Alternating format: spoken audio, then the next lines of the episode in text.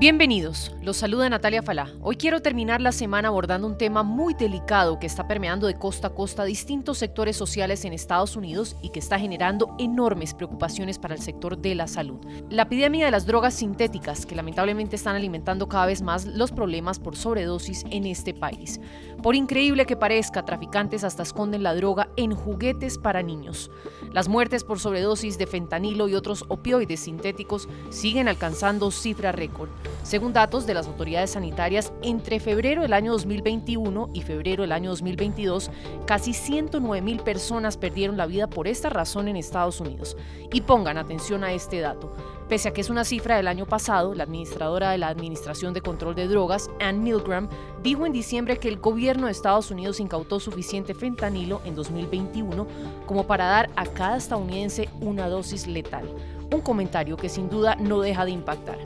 Consultamos a Mike Vigil, ex jefe de operaciones internacionales de la DEA, y muy brevemente nos explicó desde hace cuánto realmente comenzó esta crisis y cuáles son los factores hoy por hoy que están llevando a un consumo tan desenfrenado de fentanilo en la sociedad estadounidense. La crisis de fentanilo comenzó con las drogas farmacéuticas en la década de 1990 y luego en 2010 se centró en la heroína. Más tarde, en 2013, pasó al fentanilo. Hay muchos factores que contribuyen a esta situación como la disponibilidad y el bajo precio. Le preguntamos también sobre el impacto del fentanilo en la salud humana. El fentanilo es un analgésico altamente adictivo Solo se necesita 2 miligramos para matar a una persona normal.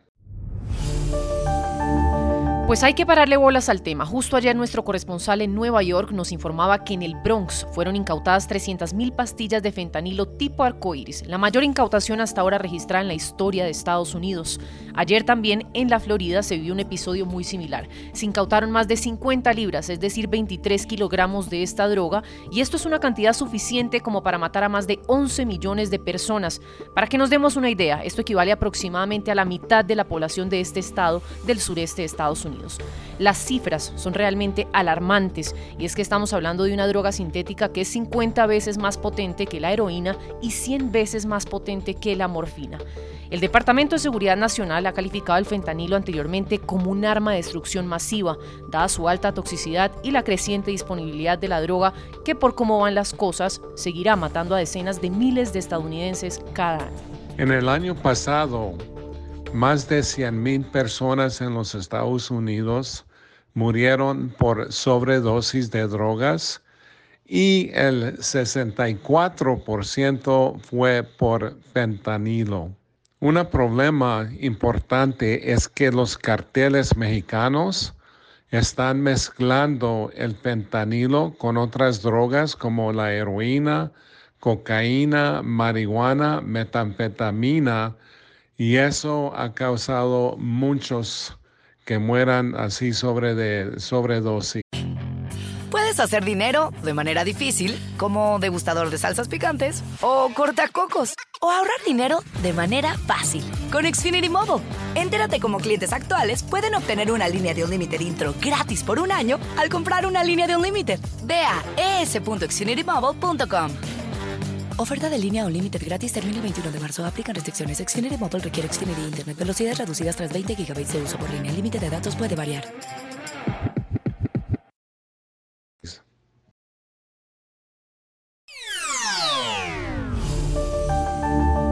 Y atención a este tema que hoy ponemos sobre la mesa. Esclavitud, como muchos lo calificarían en pleno siglo XXI pues un grupo de eurodiputados denunció las presuntas condiciones de esclavitud a las que estarían siendo sometidos los médicos cubanos que trabajan en el exterior. En agosto de este año, el presidente de la región de Calabria, en Italia, Roberto Chiuto, anunció el acuerdo con el régimen de Cuba para enviar cerca de 500 médicos al territorio.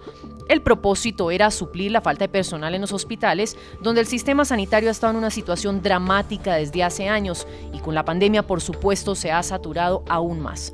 Sin embargo, esto es lo que preocupa, que estos profesionales han sido amenazados con ser considerados desertores en caso de dejar su trabajo. ¿Eso qué implica? Pues si los médicos se encuentran dentro de Cuba cuando esto ocurra, el Código Penal vigente, el artículo 176, le reserva ocho años de prisión, mientras que si la deserción se produce estando en el extranjero, se les prohíbe la entrada a Cuba durante ocho años.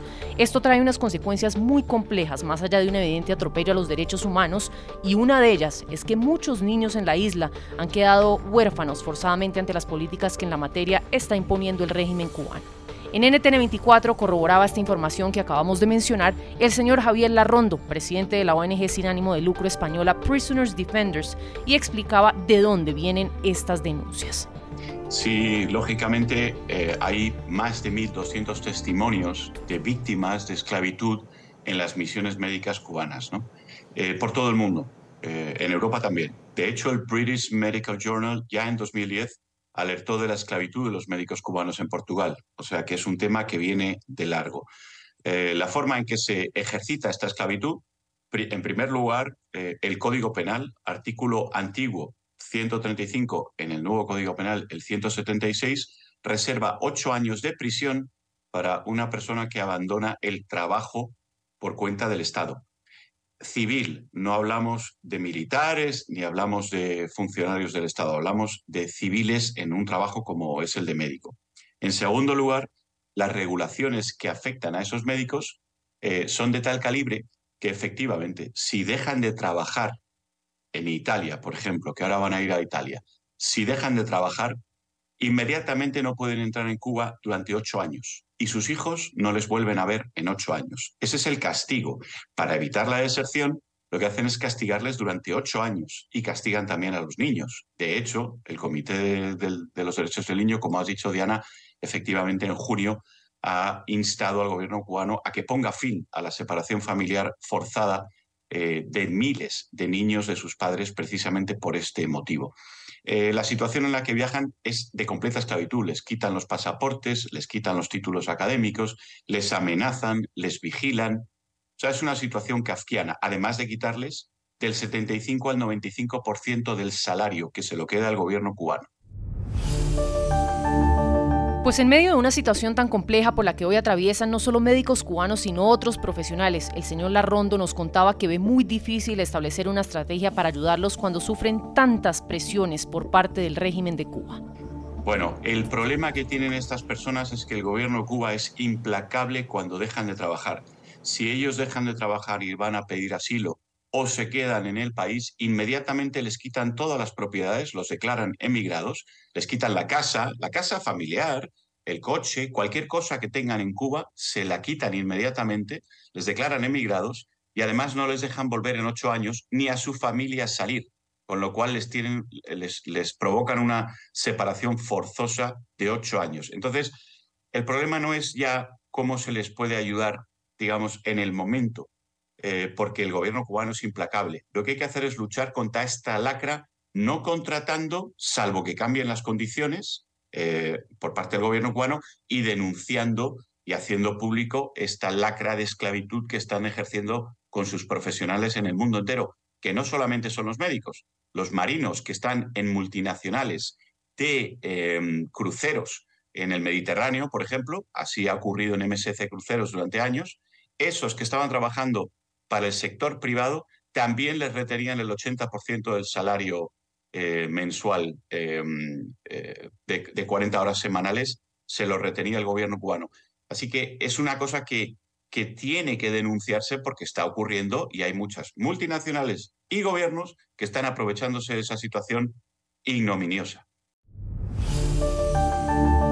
Naciones Unidas, la CIDH, Human Rights Watch, Human Rights Foundation, Prisoners Defenders y numerosas instituciones de todo el mundo han emprendido la misión de dar voz a las víctimas, de estudiar y exponer con detalle la esclavitud a la que son sometidos profesionales de la salud que trabajan bajo unas condiciones que claramente exponen el carácter antidemocrático y autoritario Puedes hacer dinero de manera difícil, como degustador de salsas picantes, o cortacocos, o ahorrar dinero de manera fácil con Xfinity Mobile. Entérate cómo clientes actuales pueden obtener una línea de un límite intro gratis por un año al comprar una línea de un límite. Ve a es.xfinitymobile.com. Oferta de línea o límite gratis termina el 21 de marzo. Aplican restricciones. Xfinity Mobile requiere Xfinity Internet. Velocidades reducidas tras 20 GB de uso por línea. El límite de datos puede variar.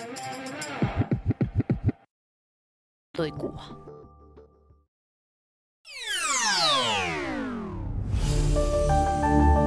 Y terminamos hablando de una noticia importante y además positiva para los colombianos, pues cerrando semanas se anuncia que tras la primera fase de negociaciones del Pacto por la Justicia Tarifaria, más de 80 empresas del sector energético acordaron la reducción en los precios de la electricidad y esta medida se notará a partir del próximo mes de noviembre.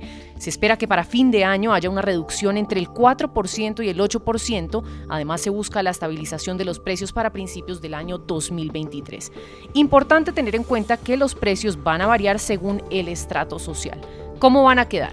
La Unidad de Planeación Minero Energética, entidad la cual estima que en promedio un hogar en Colombia consume 157 kilovatios por hora, dijo lo siguiente. Una vivienda en estrato 1 por hora pagaría unos 233 pesos, en estrato 2 serían unos 291 pesos, para estrato 3 estarían 496 pesos, los que vivan en el estrato 4 les costará unos 584 pesos y para los de estrato 5 sería de 700 pesos. Recuerde que de los estratos 1 a 3 existen una serie de subsidios y descuentos que por ley disminuyen el costo de esta tarifa. Ahora revisemos los costos por mes quedarían más o menos en promedio de la siguiente manera. Estrato 1, 36 mil pesos. Estrato 2, 43 mil pesos. Estrato 3, 71 mil 700 pesos. Estrato 4, 84 mil 200 pesos. Y estrato 5, 101 mil 108 pesos. Siendo así las cosas, desde el Gobierno Nacional celebran este primer paso hacia lo que llaman una tarifa justa. Los dejo con el mensaje que hace algunas horas transmitió por redes sociales la ministra de Minas y Energía, Irene Vélez Torres. Construir país con la justicia social es hacerlo desde el sentir de las necesidades y realidades de cada uno de los más de 48 millones de colombianos que están desde los rincones de las regiones. El país confió en nosotros y nosotras para hacer posible esa justicia social centrada en las posibilidades que históricamente les han sido negadas a los y las colombianas. Hoy le cumplimos a Colombia, dándole la cara a las familias que han sido golpeadas por los altos costos de sus recibos de energía. Desde el Ministerio de Minas y Energía impulsamos el Pacto por la Justicia Tarifaria, en el que expedimos medidas que hoy son acogidas por empresas de energía para reducir los altos costos y de esta manera dar soluciones a corto, mediano y largo plazo. En dos meses logramos lo que ningún otro gobierno había intentado. No le dimos la espalda a la problemática y trabajamos duro junto a las empresas para encender los sueños de las familias colombianas con un servicio de energía justo, confiable y sobre todo a la medida de los bolsillos de tantas familias. Hoy damos el primer paso, conscientes que siempre podemos entregar más en este largo camino para construir un país pensado por y para las personas, con mejores oportunidades para los hogares de todos y todas. Puedes hacer dinero de manera difícil, como degustador de salsas picantes, o cortacocos, o ahorrar dinero de manera fácil con Xfinity Mobile. Entérate cómo clientes actuales pueden obtener una línea de un límite intro gratis por un año al comprar una línea de un límite. Ve a es.xfinitymobile.com. Oferta de línea o límite gratis termina el 21 de marzo. Aplican restricciones. Xfinity Mobile requiere Xfinity Internet. Velocidades reducidas tras 20 GB de uso por línea. El límite de datos puede variar.